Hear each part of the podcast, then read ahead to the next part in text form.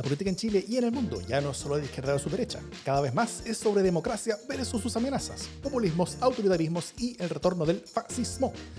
Las amenazas a la democracia crecen, invaden y tienen sus espacios y medios. La defensa, promoción y proyección de la democracia también merece los suyos. Ese es nuestro objetivo. Soy Jimena Jara desde un país que tiene una bandera, un escudo y un nombre. algo es algo. algo es algo. Eh, yo soy Davor Mimisa desde Plaza Italia, donde eh, ya se siente el otoño. Esto es democracia en LSD.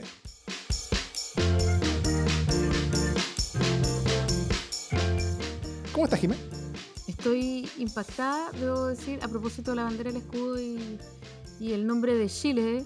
Eh, no sé si escuchaste la cuña que hablaba como como que se había reafirmado, o sea, de hecho salió en todos los medios que se reafirmó la bandera, el escudo y el nombre del país como símbolos patrios. o sea, es que de verdad no puedo creer que esto sea tema. Y además mereció cuña presidencial. ¿ah? Como, Esos eran los ¿vieron, temas. ¿Vieron? ¿Vieron que no, que no borramos la bandera? ¿Vieron que no borramos el... Oye, pero qué onda. ¿Ah? Pasó algo súper importante. La cosa sigue igual. No, güey perdón. Pero estoy como. Eso, eso me tiene mañosa. Más de lo que ya no soy. solo eso, sino que además fue un artículo presentado por los convencionales de derecha. Así que ya no se puede decir que nada de la derecha ha quedado en el, en el, en el borrador de texto. Así Pero que ¿cachai? el eh, nivel, así como el artículo es cuidar la bandera, el escudo y el nombre del. Eh, ok, ya, gracias por tu aporte.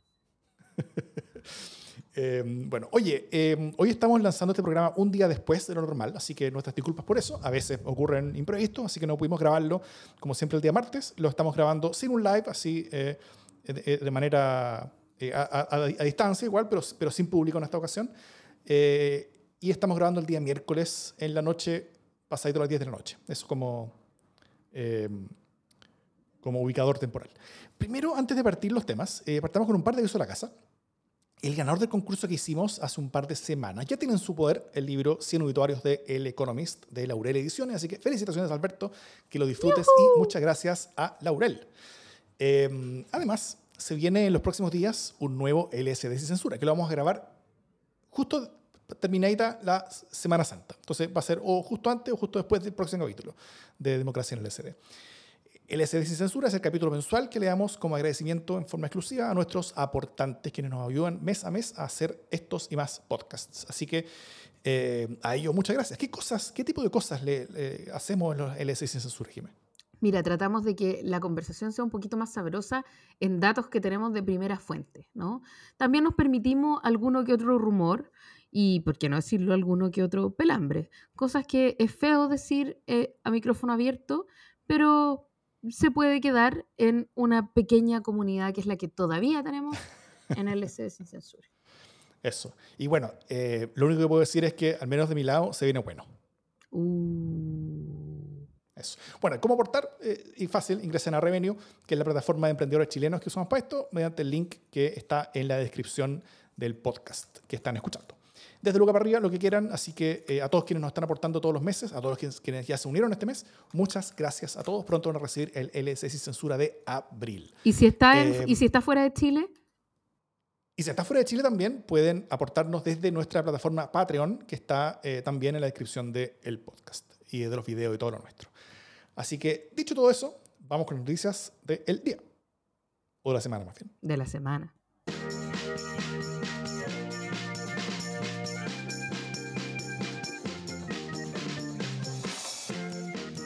Hablemos de la teleserie del quinto retiro. Eh, yo quiero además como hablar desde mi propia neurosis, ¿no? Eh, este quinto retiro que para mí, obviamente, o sea, eh, me, molesta decirle quinto retiro a un... ¿Por, qué más cuarto? Porque el cuarto retiro, se supone, O sea, porque el quinto retiro nunca, o sea, si, si este es el quinto retiro, ¿dónde está mi cuarto retiro? Eh, entonces, claro. ahí vienen como, no, no, es que es el proyecto de ley, es el quinto proyecto de retiro, ya, pero igual no, la gente habla del quinto retiro y eso me tiene idiota. Ya, eh, esta esta salvedad lingüística. Eh. Bienvenidos a la quinceava región de Chile de Arica Perinecota. claro, esta cosa horrorosa que ya me tiene así como mono, pero em, bueno, el show del quinto retiro. El tema es más o menos así, ¿cierto? Teníamos un gobierno absolutamente en contra del quinto retiro, eh, gobierno de una coalición de gobierno que estaba absolutamente a favor del cuarto retiro, eh, pero que ahora está absolutamente en contra, porque básicamente eh, antes había que sacar la plata porque el gobierno no daba respuesta, pero ahora que tenemos un buen gobierno que va a dar respuestas, no podemos sacar la plata porque si no, entonces el buen gobierno no va a tener plata para operar. Eh, eso, entre otras argumentaciones. Entonces, y se va a aumentar la inflación, inflación que antes era una mentira, ahora empieza a ser una realidad. y así. Empieza, es como ya está no, no, no, como ahora, por su mercado nomás. No, ahora hay que, ahora sí la inflación no es una mentira ni es una. O sea, ya es indesmentible, digamos, sí.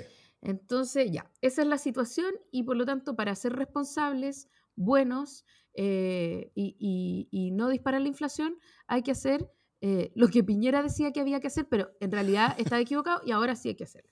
Eh, en definitiva, siempre hemos sabido que esta es una pésima política pública, solo que eh, ahora además el gobierno necesita esa plata. Pero como la coalición de gobierno está también atado a, atada a las presiones populares, especialmente el Partido Comunista se, se enfurruñó y dijo por ningún motivo, o sea, yo tengo cosas que, rendir, tengo cuentas que rendir. Mm. Em, yo prometí retiro indiscriminado y por lo tanto eh, me parece pésimo. ¿no? Y en, e, este fue la negociación de alguna manera que hubo, eh, en la que por supuesto gravitó mucho eh, el Partido Comunista, el gobierno se dio cuenta que no, iba a tener los votos, que iba a ser el loco, una vez más Giorgio Jackson, y que por lo tanto lo mejor era que em, tuvieran un plan de un, plan aparte, ¿no? Mario Marcel, por supuesto, se cansó de hablar de lo inadecuado del quinto retiro. Eh, propio Gabriel Boric dijo que un quinto retiro sería un disparo en los pies, etc. Eh, y finalmente, cuando ya se vieron arrinconados porque ya iba a ser la votación y todavía no tenían los votos, dijeron ya, hagamos algo que nunca se había hecho. Eh, mandemos un proyecto de quinto retiro nuestro, nuestro. Pero para que no sea exactamente igual que lo que pasó con Piñera, pongámosle algunas condiciones. Ya, y esas condiciones son eh, cuatro, básicamente, que se puede sacar esa plata, pero solo, eh, solo em, ligado a cuatro condiciones específicas. Una, eh, pensiones de alimento. Dos, em, deudas de arrastre de servicios básicos. Tres, ahorro para la vivienda social, para un par de viviendas, un tipo específico de viviendas sociales o cuatro, deudas de créditos hipotecarios. O sea, básicamente sacar la plata, en síntesis, para que no saliera al consumo, sino que se mantuviera eh, como guardada esta plata, ¿no? no saliera al sistema. Y es decir, no generara mayor inflación. Em, ¿Funciona una cosa así o no funciona? Eh, y si funciona, ¿qué, ¿qué, quiere decir esto sobre el gobierno? ¿En qué pie queda el gobierno con, una, con un proyecto así? Eh, ya, dejo abiertas las preguntas antes de pasarle el micrófono a Davor. Eh, solo quiero decir que este plan desesperado le funcionó, al menos hasta el momento, medianamente al gobierno.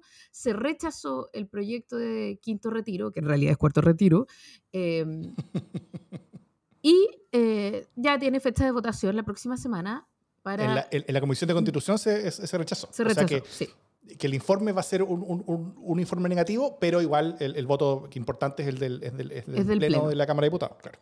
Pero, em, pero ya lo más probable es que este quinto retiro a secas eh, no sea aprobado y que tiene más posibilidades porque ya el, Partido Comunista le puso su dedito hacia arriba eh, al proyecto del gobierno, que es este retiro acotado. Em, ¿Cómo se llama la teleserie, Davor? Es como caos, ¿no es cierto? es como bien caótico todo, porque eh, al primero el, el, PC tampoco estaba de acuerdo. O sea, por un lado, Telier y Vallejo argumentaban en contra de esto, Carriero argumentaba a favor del, quinto retiro, eh, y todo el PC sí este, se puso de acuerdo con este, con como con este eh, retiro light de parte del gobierno, ¿no es cierto? Que tal como lo que intentó hacer Piñera, eh, es una especie de retiro, pero con condiciones. Eh, las condiciones de retiro son mucho más restringidas, o sea, el, monto total, dice Marcel, que sería como un 10% de un retiro normal.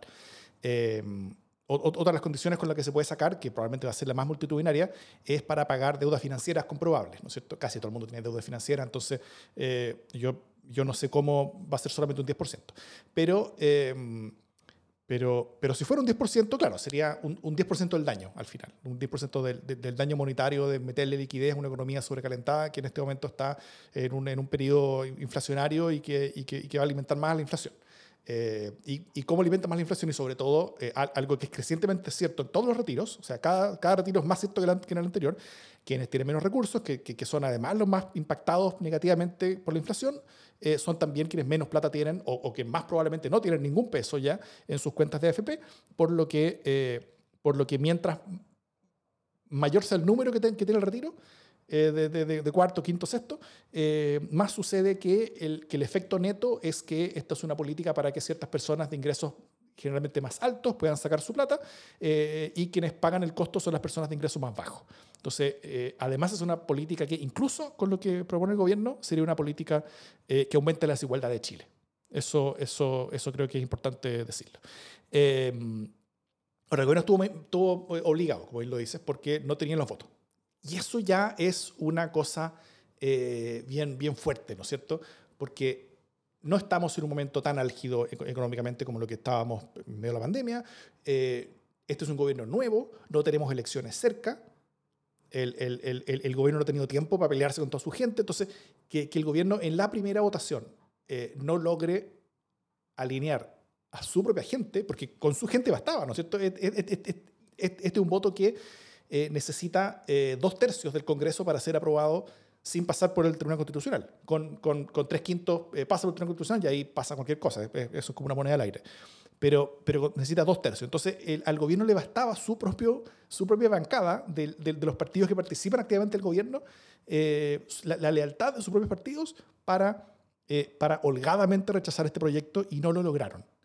Y eso es, es muy, muy, muy fuerte, yo creo. Eh, por ejemplo, te pongo este, esta situación. ¿Qué pudo haber sido? Que un gobierno de izquierda hubiera logrado ordenar a sus parlamentarios en la responsabilidad económica mejor de lo que lo hizo un gobierno de derecha. Habría dilapidado buena parte de los argumentos de la derecha para ganar elecciones. O sea, el, el triunfo político, el tamaño que habría sido el triunfo político de esto, era realmente grande. El, el, discurso tuvo que llegar Boric para detener la responsabilidad económica probablemente no habría sido 100% justo, pero eh, habría sido bien inevitable y bien, y bien incontenible, yo creo. O sea, esto habría sido un, una estrategia, eh, una, una, victoria estratégica y de largo plazo para la izquierda chilena en general. Y esa oportunidad se perdió. O sea, cuando, cuando el gobierno suelta este, este, este retiro light, lo que hacen es perder el, el, el, punto moral, como perder el punto como de principio. Eh, el, el, argumento de no al retiro se pierde. Eh, además, ojo, hasta, hasta el lunes Marcel seguía poniéndose al retiro. Pero el proyecto del gobierno no solamente se anunció hoy, sino que fue ingresado al Congreso. Ya, eh, o sea, se anunció ayer, sino que fue ingresado al Congreso. Eh, ya, ya redactado también. Entonces, eh, por un lado, buena cosa, o sea, es buena cosa hasta abandonar la costumbre piñerística de anunciar cosas y no tener las listas eh, hasta, hasta, semanas después. Eh, pero también esto implica que el gobierno lo venía trabajando como plan B hacía días porque ya está el proyecto listo. Y, y, y armar un proyecto, un proyecto, complejo como este, con, con, su articulado, todo, no es una cosa que se puede hacer en dos horas. Eh, entonces era un plan B que lo tenían listo, lo tenían debajo del cajón y fue activado en el momento de tener que, eh, en, en, el momento como de los cubos, cuando, cuando ya no había otra opción.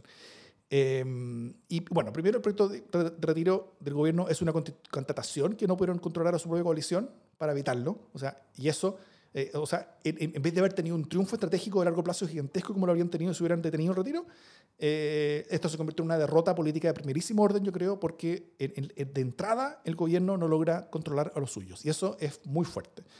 Eh, y ahora que el gobierno entregó la casa, básicamente la casa argumental, el, el, el, principio del no al retiro, le va a ser mucho más difícil, sino imposible, controlar el proceso y la agenda no solamente de este proyecto de ley, sino también de los siguientes. O sea, ya hubo algunos diputados que presentaron el proyecto del sexto retiro, ¿no es cierto? Eh, y, eh, y, y, probablemente el gobierno se, va a estar tratando de esto. En vez de lo que el mismo gobierno quiere que se trate su gobierno, va a estar tratándose legislativamente de, de, de, de nuevos y nuevos y nuevos retiros en, en, en, los que van a intentar decir no retiro, pero ahora va a ser mucho más difícil decir que no porque acaban de decir que sí. Sí, porque además se siguen pensando excepcionalidades que merecen que se desproteja el, eh, el ahorro previsional, ¿no? Eh, entonces ya la cosa se, se, complica bastante más allá. Ahora, estando de acuerdo contigo en que se pierde la oportunidad de decir, oye, ¿sabes qué? Eh, aquí pusimos responsabilidad, que igual habría sido una gran lección, ¿no? Una lección de llegó la izquierda a ser responsable. Eh, claro. También es cierto que es impopular, es impopular parar los retiros. ¿sí? Entonces eh, es muy complicado decirle que no a la gente que siente que es su plata y que la saca cuando quiere, que deje de sacar su plata, ¿no? Em, se produce una sensación de empoderamiento y por otro lado se produce la sensación de que, bueno, hay necesidades. Eh, o sea, siempre se puede seguir hablando de las necesidades. Chile es un país que tiene muchas necesidades. Eh, es un momento que está complicado económicamente, no cabe ninguna duda. Entonces, eh, desde ese argumento siempre va a haber razones que hagan que la gente pueda sacar su plata. y, es no poca la gente que sigue estando de acuerdo con los retiros. Entonces, eh, claro, es una política pública fatal, pero es una política pública eh, que denegarla eh, hace impopular al gobierno. Un gobierno que necesita cuidar su capital político, aunque sea a partir de malas políticas públicas que sin embargo tienen buena acogida popular. No sé si me explico. Sí, no, estoy, estoy, estoy, de acuerdo, pero, em, pero, pero esto en las condiciones económicas en las que está Chile es, negativo y el gobierno lo sabe y, Marcelo lo ha explicado súper bien eh, permanentemente. Eh, claramente a Marcelo no le gusta nada el proyecto que hay que firmar, pero sabe que e, era mejor que la alternativa de simplemente perder la elección en el Congreso y, y, fregar con todo. Ahora, el gobierno sí hizo yo creo que dos cosas interesantes. Una, em, una positiva y otra que puede ser compleja. La, primera es que está utilizando argumentativamente este retiro, incluso este fracaso suyo propio, como de gobierno, como para decir, mira, ni ustedes en la derecha son capaces de parar esto, nosotros en la izquierda tampoco lo somos, o sea, sin, sin, decir con estas palabras, claro, pero, pero, pero básicamente es la única forma de parar el retiro es con la reforma de pensiones. Y esta cosa se tiene que aprobar sí o sí, porque si no, esto va a seguir. Eh, y eso puede ser un argumento para construir un, un, un, una, un camino político más rotundo eh, hacia una reforma de pensiones para el para la que este gobierno probablemente no tiene los votos en, forma fácil. Eh, y esta espada de Damocles de, nuevos retiros puede ser un aliciente para que la derecha esté dispuesta a ceder un poco más de lo que, de lo que habría cedido en condiciones normales. Eh, para tener algunos votos en el Senado, sobre todo, que, que, es donde el, gobierno no tiene los, votos. Entonces, eso puede ser una oportunidad política si, si es que la usan bien. Eh, la otra cosa que hizo el gobierno fue presentar un proyecto de reforma constitucional para asegurar la pertenencia de los fondos como de, de, los fondos individuales como propiedad de las personas y que, el, que el Estado no pueda básicamente guachipiárselos. O sea, en, esta idea como, del, como, de, como de pasar a reparto y que, y que los fondos ahorrados se, se, pasan al, al, al, al, fondo común y ahí eh, podemos repartir un poquito hasta que, hasta que se acaben y después quién sabe lo que pasa. Eh, entendido como el camino argentino. Mm. Eh, y, y, esta reforma el gobierno la tiene que presentar y, en la radio lo, dijo el ministro eh, Jackson eh, bien, bien, bien claramente, de que fue una respuesta de que, de que parte de la derecha, y, algunos diputados, en particular de la UDI, decían que no confiaban en el gobierno y que no confiaban en, en, eh, en, que, en que estos fondos no fueran tomados en una reforma previsional. Por lo tanto, ellos se podían sentir un poquito más tranquilos si es que existía esta reforma, esta reforma constitucional. Pero eh, ahora el problema es de dónde va a sacar Jackson los votos para aprobar esta reforma constitucional, para que van a necesitar dos tercios del Congreso que estén de acuerdo con no eh, traspasar los fondos al Estado. Eso ya es difícil. Y además de eso, eh, va a generar un nuevo argumento para votar rechazo en el plebiscito. Porque si es que la constitución actual termina teniendo una reforma que, que asegura que los fondos son de propiedad de las personas y la constitución propuesta no tiene eso, y si es que en el Congreso actual es difícil sacar dos tercios por una reforma así, en, el, en, el, en, en, la constitución que se está haciendo en la convención es mucho más difícil. Entonces, eh, va a ser un argumento más para decir esta constitución que tenemos ahora es más segura que, eh, o, mejor para muchas personas, porque si me asegura como la propiedad de los fondos. Eh, ¿Pero por qué la, constitución tiene que, hablar de los fondos? Porque, porque es lo que está pidiendo parte de la derecha, porque hoy día la UDI está aprobando el retiro básicamente están aprobando el quinto retiro eh, porque la presión, dicen ellos, es que eh, como el gobierno se va a robar igual la plata, mejor retirarla y meterla al bolsillo. Entonces, eh, la manera en que el gobierno está encontrando que pueden asegurar un poquito el hecho que no van a sacarse la plata, básicamente, es poniendo una reforma constitucional diciendo que esa plata no se saca. O sea, que el gobierno no puede sacarla. Que la persona sí quiere, pero, pero el gobierno no puede sacarla. Entonces, eh, y eso es algo que la, que, la, que la constitución que se está haciendo en la convención, eso no va a decir probablemente. Hay, muchos proyectos que dicen eso. eh, el- el- de hecho, eh, parte de lo que decía el, el proyecto como iniciativa popular con, Con mi más, plata, ¿no? con más con más participación, claro que también decía muchas otras cosas y creo que estuvo bien que se rechazara, pero, pero, pero, pero, pero tanto ese como muchos otros proyectos decían, al menos en parte de su articulado, eso, o sea, que no se toca esa plata, eh, y es una cosa que no se aprobará en esta, con- en esta convención. Entonces, eh, el gobierno como para salir del punto, del, como, como, como salvar la semana, está yo creo que abriéndose un flanco bien grande y un problema bien cototo eh, para, mediano, para mediano plazo en su gestión legislativa y también eh, para el plebiscito. Yo creo que es una mala, o sea, una mala decisión el tratar de dar garantías al adversario, arruinando así un principio, que es que la Constitución no tiene por qué abordar este tema, eh, ni la nueva ni la actual. O sea, ya el gobierno ha dicho varias veces que no pretende sacar la plata de los fondos. Eh, la gente no quiere que le saquen la plata a los fondos. O sea, imagínate la cagá, perdona que lo diga tan en, en francés, pero la cagá que le quedaría al gobierno si se le ocurriera eh, disponer de esa plata. Olvídate. O sea, Boric estuvo a punto de no ganar la elección porque se siguió diciendo que quería robarse y expropiar los fondos. Eh, y por esas Mm. cuñas desafortunadas, ¿no? Que, que invitaban a hacer ese tipo de cosas. Entonces, eh, no veo por dónde sería viable hacer esta cuestión, ¿no? Y si la, y si la derecha se quiere poner mañosa, eh, francamente yo creo que el problema es que por darle el gusto a la UDI va a terminar cargándose al Partido, Social, al partido Comunista como parte de la alianza de gobierno, eso no tiene ningún sentido.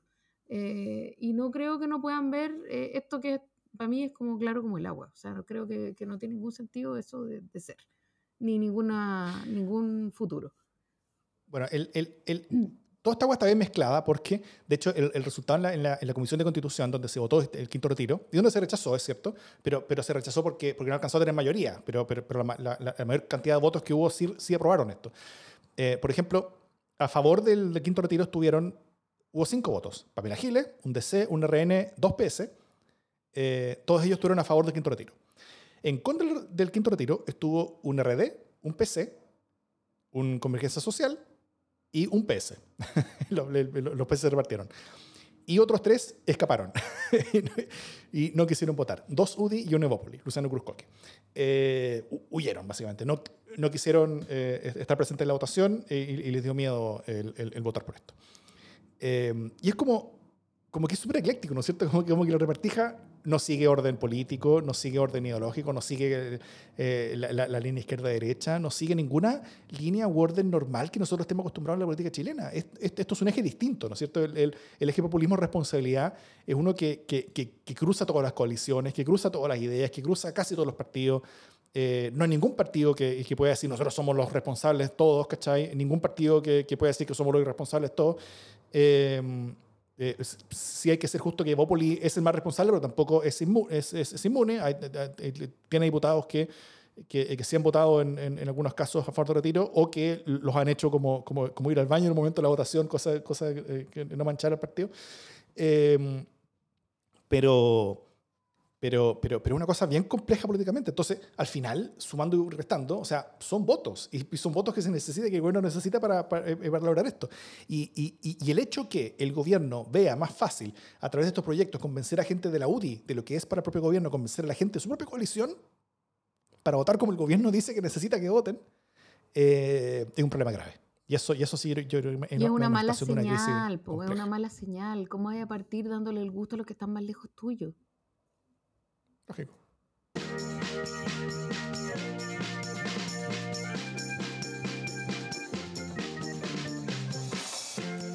A pesar de hoy no grabar en vivo, eh, aún así, esta sección no, no pudo quedarse fuera, porque eh, es lo que todo el mundo nos dice en, en- en la calle, nos llaman por teléfono, nos mandan mails.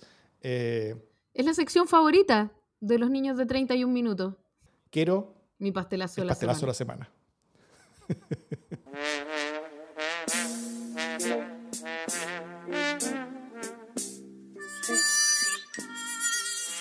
sé que muchas personas en sus casas que buscaron este humilde podcast durante la mañana del miércoles y no lo encontraron, creen que somos merecedores del pastelazo de la semana. Eh, y, tienen, están en su derecho de nominarnos. Pero también nosotros vamos a hacer nuestros propios nominados. Mi pastelazo de la semana va para la alcaldesa Ripamonti. ¿Por qué? Porque la alcaldesa Ripamonti, eh, en, una, declaración muy enconada eh, a propósito de la gravedad de básicamente el crecimiento del narcotráfico en, la ciudad de Viña del Mar, eh, ella habla, denunció que salen del puerto de San Antonio 16, más de 16 toneladas de cocaína, ¿no? Eh, y que hay que atacar con fuerza el narcotráfico porque, porque nos va a ganar finalmente, ¿no? Entonces ella estaba demandando más presencia del Estado, ¿no? Dijo, el Estado no puede abandonar a las, a las el, perdón, el Estado no puede abandonar más a las comunidades, porque cuando el Estado abandonó las más de 120 ollas comunes que hubo en Viña del Mar, adivinen quién las costeó. Ese es el problema cuando no llega el Estado. Ya. Entonces, estaba hablando de una cuestión y metió, como siempre, otra. Estaba hablando del narco y de lo terrible del narco y de la droga y metió las ollas comunes, diciendo que además las 120 ollas comunes fueron eh, financiadas con el narco en, una, simple frase. Y por supuesto, y con toda razón, salieron los y las dirigentes vecinales, eh, especialmente campamentos históricos eh, y, luchadores como el campamento Manuel Bustos, por ejemplo, a decir, oye, perdona, pero el campamento Manuel Bustos tenía tres ollas comunes, nos sacamos la cresta trabajando por esas ollas comunes, hicimos de todo para tener la plata de las ollas comunes y no tuvimos un peso de los narcos, eh, así que por favor limpiese la boca antes de hablar de nosotros y de nuestras ollas comunes. Eso, o sea, es una ofensa muy grande. Por supuesto, ya estaba hablando de otra cosa, pero terminó ofendiendo eh, el, espíritu de las ollas comunes y por supuesto no descarto que en algunos casos pueda haber ocurrido de esa manera, pero se las pitió todas en una frase eh, y terminó muy, muy enemistada con las dirigentes sociales eh, que además operaron organizadamente, heroicamente, sudaron para poder darle comida a sus, a sus comunidades en una cuestión tan loable eh, en tiempos de escasez como es la olla común. y pucha, me parece que ir a tocar las ollas comunes no es la mejor manera de amistarse con las comunidades. Así que pastelazo para ella. Mm. No, sí, eh, bueno, esto es una larga conversación que hemos tenido hartas veces sobre, sobre eh, la relación entre esta nueva izquierda y, los trabajadores, ¿no es cierto? El, pueblo de Chile. Eh, el presidente también le estuvo gritando a una señora. Socia. Que, claro, socia, vaya, váyase entonces. Detenga, espérate, detengámonos un poco en el socia. Yo sé que todo el mundo se ha detenido en el váyase entonces, pero detengámonos en el socia. ¿Un presidente de la República le puede decir socia a una persona? O sea, puede, pero ¿es adecuado? Tengo otra pregunta más. Si le estuviera hablando a una pobladora de la dehesa, ¿le diría socia? ¿O le diría señora? Eh, a mí me parece que hay algo como decirle jefe al señor que estaciona los autos, que hace de ese socia eh, una, una falsa cercanía. Eh, y además altamente inadecuada en el trato que un presidente de la República le debe a sus compatriotas. sé que, que, el, que el de aquí es en lo que nos hemos enfocado, pero yo quiero hacer un subrayado en el socio. Ya, vengan de uno. Ese fue el, el, el pastelazo bonus de la semana. Eh, el mío es para la segunda, para el diario. La, la, semana pasada, la segunda golpeó una noticia que Javier Corbalán Schindler había sido nominada coordinadora jurídica del Ministerio del Interior, lo que generó enorme revuelo porque era una abogada con muy poca experiencia eh, y reemplazaba a alguien que, que, habían removido, que llevaba muchos años en el cargo. Era un cargo complejo, con, que, necesitaba experiencia y que además supuestamente había llegado por influencia porque era hija de una periodista de la tele a color. Eh, lo que sería malo, no, no, sé por qué. Pero bueno, la abogada... ¿Mirna Schindler? Claro, Mirna Schindler. Eh, la joven abogada no entraba finalmente a ser coordinadora reemplazando a esta persona, sino que solamente entraba al equipo de coordinación. O sea, ella entraba como asesora de ese equipo, un cargo que sí era adecuado por alguien de su bajo nivel de experiencia. Así que eh, no había ningún problema. A pesar de que la segunda dijo otra cosa, era mentira lo que puso la segunda en su diario en el, papel eh, y, la, generó toda una polémica que estaba al menos en parte basada en una falsedad. El martes de esta semana, noticia en página completa de la segunda, eh, dice el titular, molestia en la Comisión de Seguridad, Siches avisa por WhatsApp que no asistirá. Nuevamente polémica, había sido la misma comisión donde Siches metió las patas con el supuesto vuelo devuelto desde Venezuela, eh, además les mandaba WhatsApp en vez de algo más oficial como un correo electrónico, pero nuevo detalle, no era verdad. Siches no había mandado tal WhatsApp y sí asistió a la comisión. Eh, antes, algunas semanas antes, la segunda también había hecho bolitas por decir que el hermano de Boric administraba la cuenta de Instagram del perro de la familia y que asesoraba al hermano. También mentira, la que la segunda se tuvo que disculpar. Y la segunda de, hoy, miércoles, cuando, cuando grabamos, hace, pocas horas, había el titular de la página, crítico del Boric, del Frente Amplio y muy experimentado, perfil del nuevo jefe de inteligencia. Del Boric, no de Boric, del Boric. con cuál pusieron, eh, con pusieron del Boris, claro. Bueno, lo, corrigieron después, por supuesto.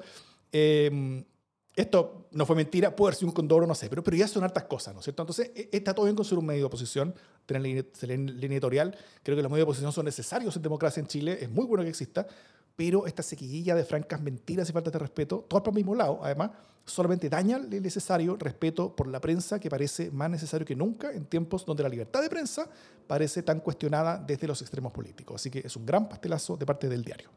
Múltiple, además.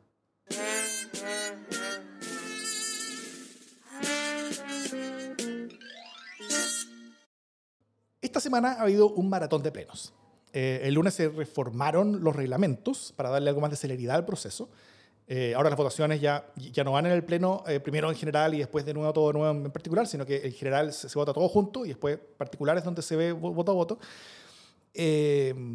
Luego se votaron los principios constitucionales, entre lo que se aprobó que Chile es un Estado social y democrático de derecho, además de plurinacional, intercultural y ecológico, que se constituye como una república solidaria, su democracia es paritaria y reconoce como valores intrínsecos, irrenunciables, la dignidad, la libertad, la igualdad sustantiva de los seres humanos y su relación indisoluble con la naturaleza. Muchos aplausos, momento importante. Eh, se aprobó también una norma presentada por la derecha para reconocer nuestros símbolos patrios. Muy importante, titular en todos los medios, como bien lo dijo la, la al principio del programa. Así que eh, se cerró una de las 20 noticias falsas sobre la convención.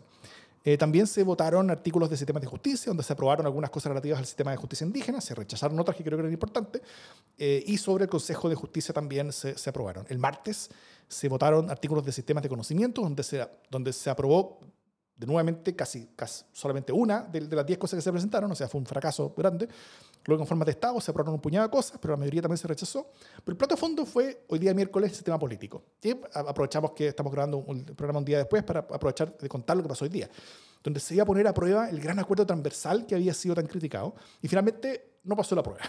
Eh, se votaban los contenidos sobre el proceso legislativo principalmente y la gran mayoría del articulado fue rechazado solamente pasaron cosas relativas a la Cámara de Diputados y, muchas de las facultades presidenciales de, en el proceso legislativo, pero de la segunda Cámara solamente pasó que se va a llamar Cámara de Regiones con un par de características, no, no pasó...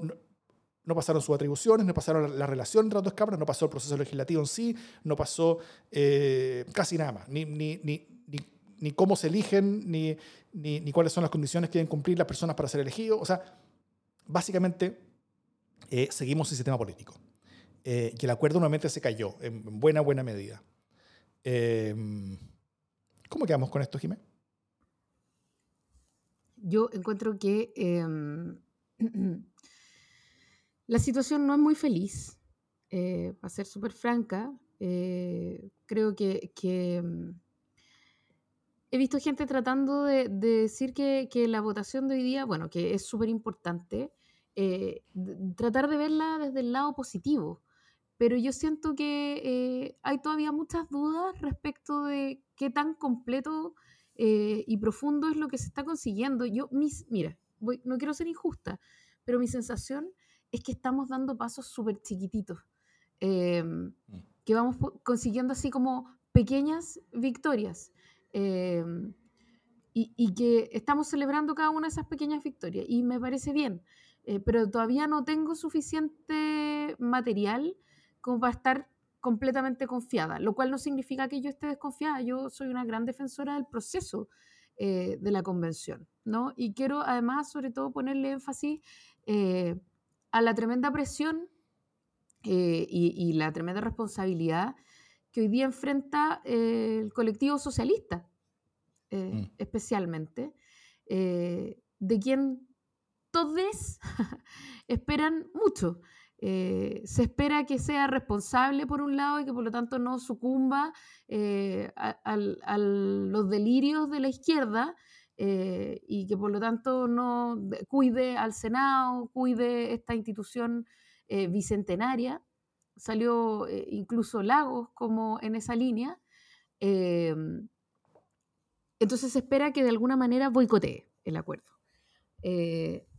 Y por otro lado, se espera dentro de la convención, eh, dentro de unas eh, relaciones que, que, no han sido fáciles, eh, espera la izquierda que el Partido Socialista se porte alineado con los otros partidos del gobierno, ¿no? Y que por lo tanto no mm. rompa el acuerdo. no, sé, no sé si hay una mejor definición de jamón del sándwich para esto.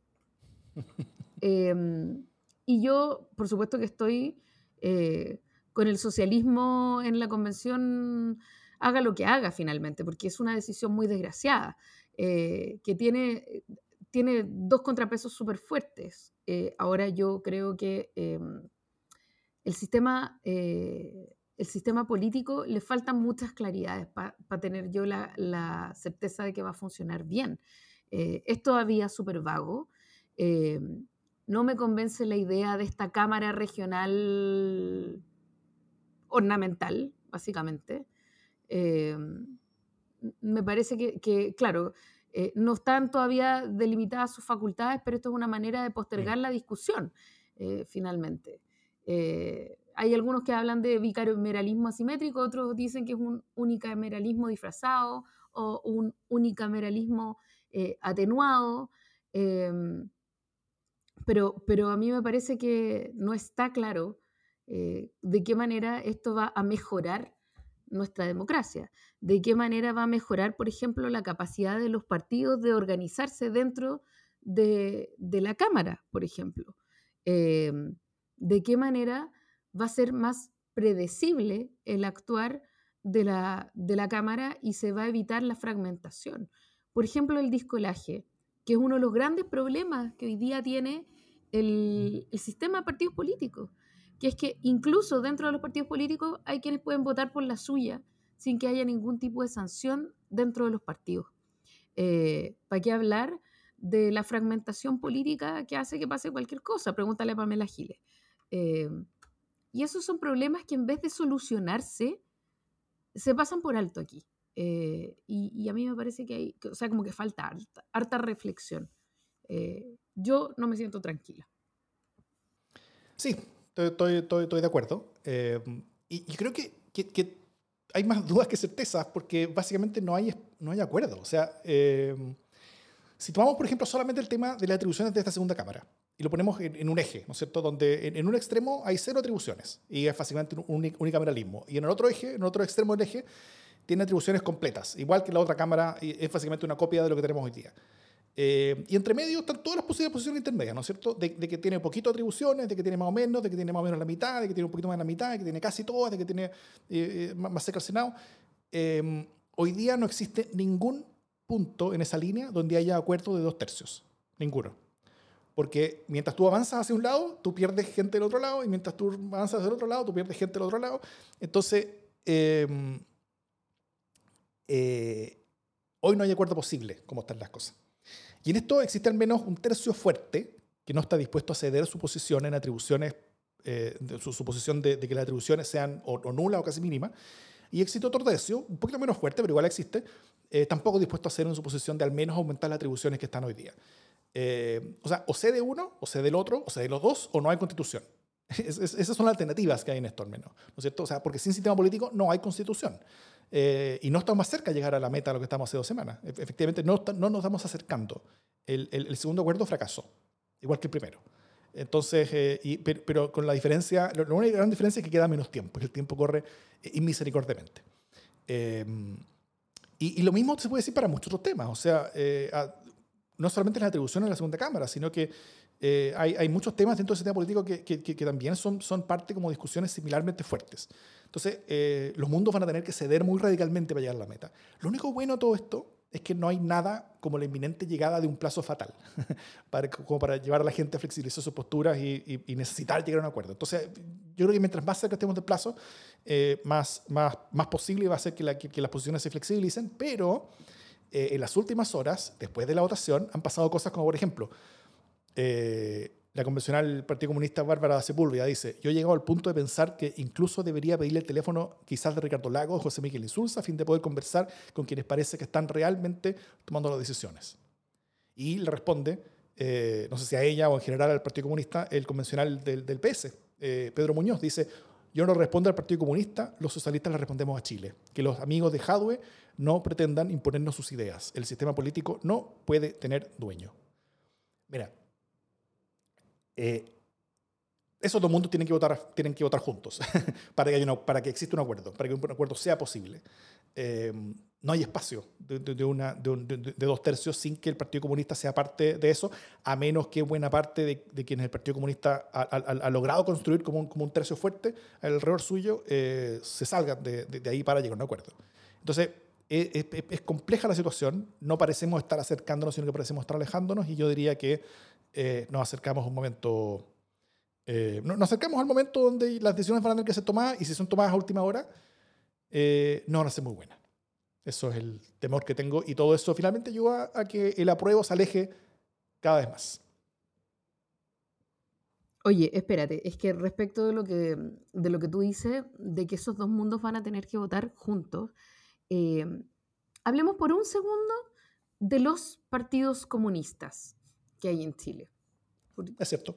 Porque eh, siempre hablamos de las derechas, hablamos de la fractura eh, en el mundo socialdemócrata, hablamos de la fractura entre el mundo socialdemócrata y, y, la izquierda, pero casi nunca hablamos de la tremenda fractura que hay hoy día en el Partido Comunista. Eh, hay una beta gigantesca entre un lado y otro, ¿no? y, y, solo para que nos entendamos, los comunistas que están en el gobierno no son para nada los comunistas que están en la convención. Hay dos partidos comunistas completamente distintos en un lado y en otro. ¿sí? Eh, esto a propósito de los amigos de Hadwe, ¿no? porque efectivamente el Partido Comunista que representa eh, Bárbara Sepúlveda es mucho más cercano eh, al mundo de Daniel Hadwe. de hecho, Bárbara fue súper apoyada por, por Daniel Jaue a lo largo de su candidatura. Y eso contrasta muy fuertemente con eh, el caso de Camila Vallejo, eh, que es de la línea de Telier. Eh, y solo para que se entienda, Telier y Jaue no se pueden ver. son dos áreas completamente distintas del Partido Comunista. Entonces, es importante que también tengamos claro cuál es el mapa ahí adentro porque, porque si bien el Partido Comunista se cuida mucho de no dar eh, esta idea de fragmentación o de, o de lavar al menos su, su ropa sucia en casa, eh, hay un quiebre súper importante dentro del Partido Comunista eh, y eso podría terminar también siendo gravitante en la convención o en la relación entre la convención y el, y el gobierno. Sí, estoy de acuerdo en lo segundo. Eh, pero, pero los que importan para la convención son los que están dentro de la convención. y, y, ahí es ese Partido Comunista el que, el que importa en esto y, y, y, ahí efectivamente ellos van a tener que llegar a un acuerdo con el Partido Socialista porque si no, eh, no hay constitución. O sea, no hay nomás.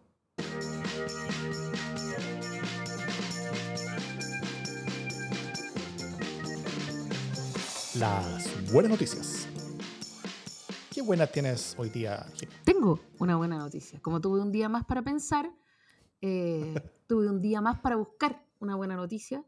Eh, y mi buena noticia es que eh, la tía Rica, que es probablemente una de mis instituciones favoritas de la República, en serio, en serio, la tía Rica, la DICREP, Caja de Crédito Prendario, aumentó su avalúo del oro, del gramo de oro, hasta un precio histórico, lo cual me parece fabuloso porque eso significa que hoy día cuando toque ir a, mm, empeñar una joya, que es una cuestión que se hace por apuro de plata, eh, le van a dar ahora un, poquito más de plata eh, a quien vaya a empeñar su joya, porque el gramo de oro está un poco más carito, eh, lo cual es un tremendo alivio a la hora de ir a empeñar, no tanto a la hora de ir a recuperar, pero bueno, que se fijan detalles.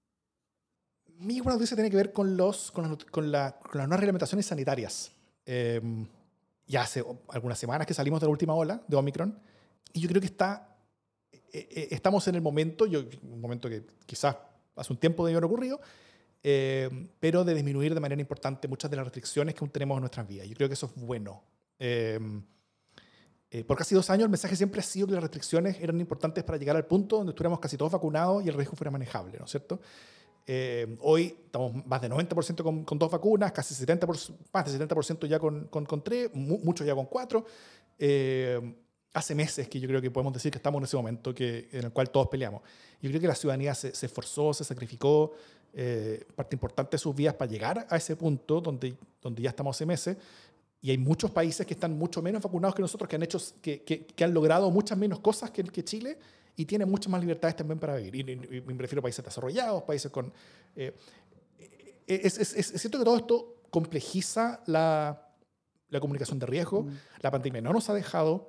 Eh, las vacunas sabemos que no son suficientes. vamos a estar en un, en, un, proceso probablemente de años y quizás por el resto de nuestras vidas, siempre vacunándonos y siempre viviendo de, de, de, maneras algo más restringidas que antes.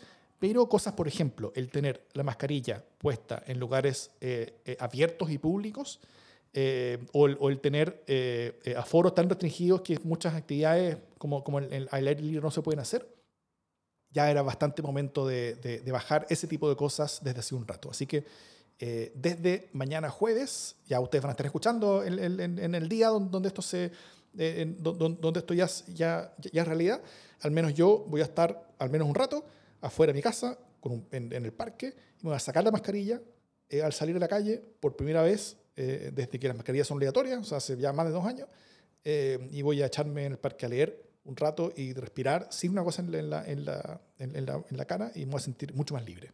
Me saco la mascarilla y qué, nadie me va a tener. Eso mismo. Espero que todos también disfruten este pequeño eh, espacio de, de, de, mayor libertad que vamos a tener, que yo creo que nos lo merecemos. Nos merecemos este mayor espacio de libertad. Siempre sabiendo que las cosas pueden volver atrás, y probablemente van a volver atrás una o dos veces más, o quizás cuantas, o quizás cuantas veces más, pero, eh, pero, pero por ahora disfrutemos. Eso. Muy, muy bien. Dicho eso, esto es democracia en LSD.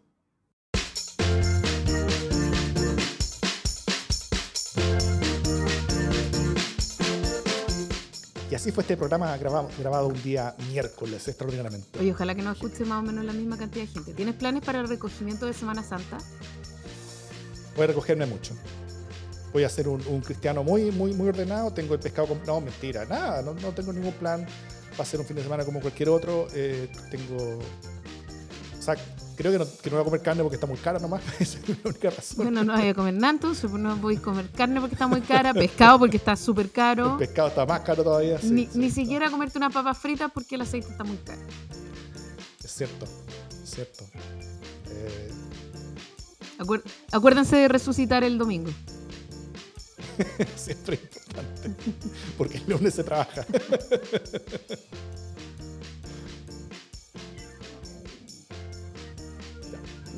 Ahora sí puedo hablar del título.